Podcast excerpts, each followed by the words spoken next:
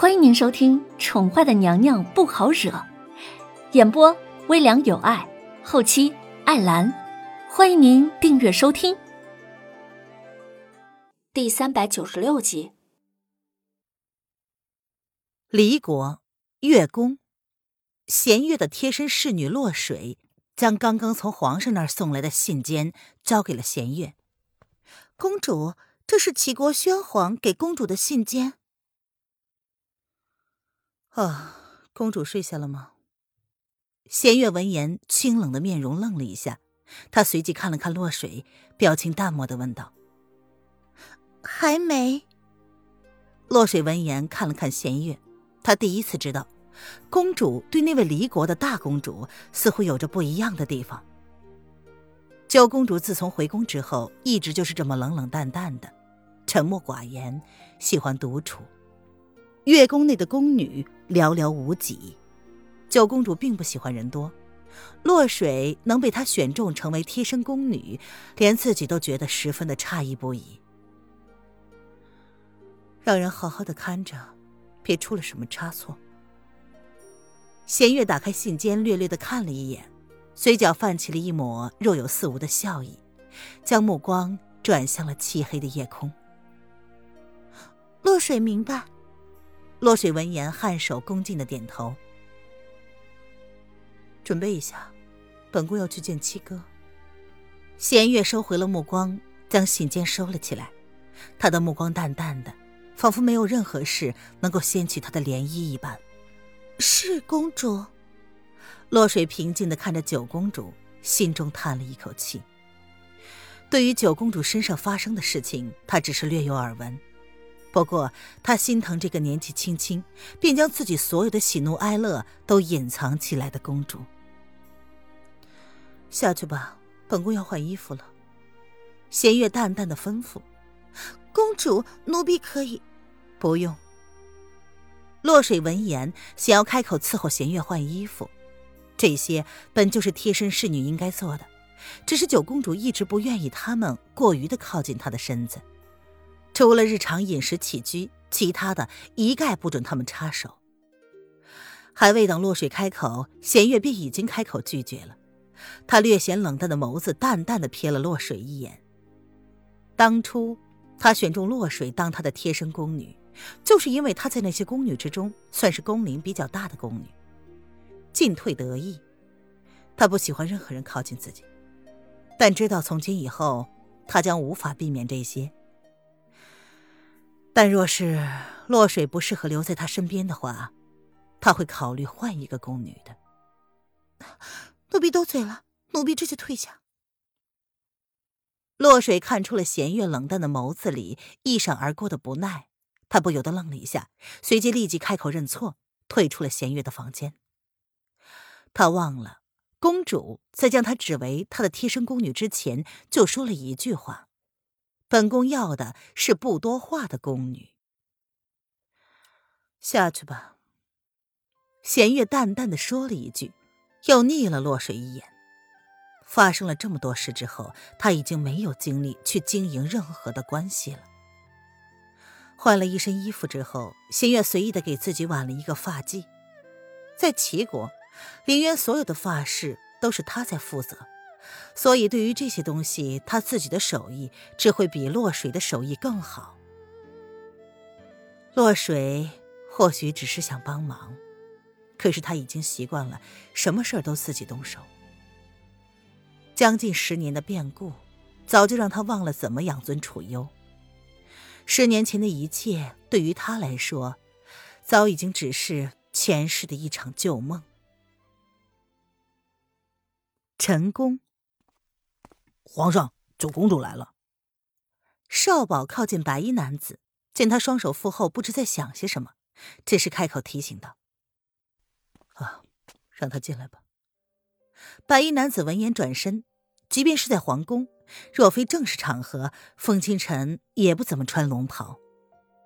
看了看门口，这是九儿第一次主动的来找他，而风清晨却已经知道了他的来意。是。少宝点了点头，抬眸微微的看了风清晨一眼，感觉这一次齐国皇帝似乎给了皇上出了一个难题。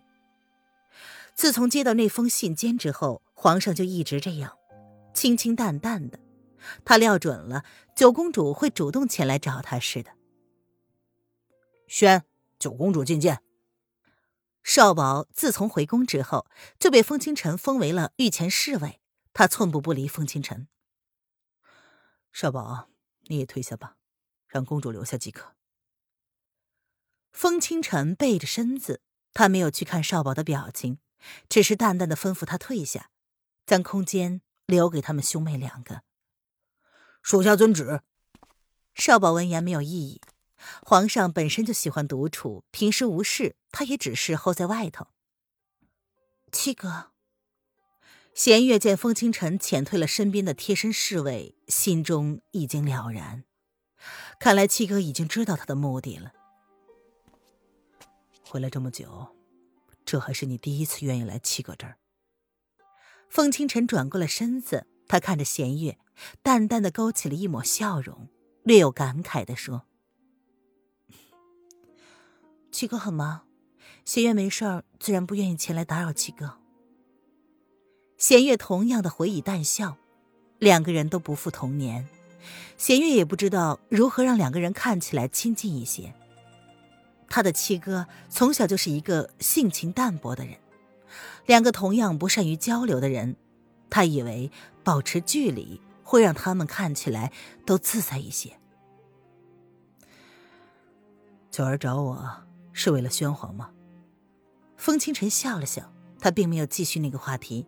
他同样收到了叶宣寒的亲笔书信。叶宣寒早就知道南宫丽在离国，甚至到了这么久才让人送了书信来。信中提到他会派人来亲自来接南宫丽回宫。嗯，对，这是皇上给我的信。弦月直接将那封信递给了风清晨。两封信其实并没有什么不一样的，不过意义上来说，叶轩寒并不用写两封，他这么做只是想告诉他们，他知道了将南宫丽绑到离国的人是弦月罢了。九儿打算怎么做？风清晨只是淡淡的看了一眼，并没有表示什么，只是在等待弦月开口。七哥知道的，不是吗？弦月闻言看了风清晨半晌，才开口回答：“叶轩寒身边发生的事，即便不用他亲自开口，弦月也能知道。他也知道，他让魏子峰前来亲自将南宫丽接回去的目的是为了什么。”九儿希望我去离国吗？风清晨闻言，淡淡的看着弦月：“七哥也知道皇上这么做的目的吧？”毕竟公主无名无分的被掳到了离国皇宫，七哥应该对此事负责的，否则他弦月就要负全部责任了。这就是皇上明知公主身处离国皇宫，却生生憋了半个多月才开口的原因。要论智谋，他们永远都比不上那个充满霸气和智慧的男人。九儿，或许你想的还不够。宣皇的孩子，也就是娄皇后用命换来的那个孩子，身上余毒未清。他希望我能够去救那个孩子，如果不及时的话，是活不过三个月的。风清晨淡漠的脸上有着弦月看不懂的神色。属于叶轩寒的帝王星，依旧有两颗。他本以为，随着萧国的灭亡，应该会有一颗帝王星陨落，没想到，并非如此。两颗帝王星同样是忽明忽暗。风清晨之前看不懂，如今却终于明白了。叶轩寒的劫难呢？千年女，帝王星，他该如何抉择呢？什么？弦月饶是再风平浪静，也因为风清晨的话。而掀起了轩然大波。怎么可能呢？那个孩子明明看起来那么健康。风清晨转过了身子，他抬眸看着漆黑的夜空。九儿，叶轩寒的帝王星遇见了千年女，注定要经历几个劫数。孩子本不该活下来，但是却活下来了。叶轩寒当初为了留住那个孩子，花了极大的代价。但是，能不能留得住，还是要看天意的。或孩子，或千年女，他只能选一个。史上从未出现过两颗帝王星不灭的时候，除非两颗帝王星相争。一颗属于叶轩寒的无疑，一颗他本以为是萧国的，如今看来，他错了。另一颗帝王星，就是指的叶轩寒的孩子。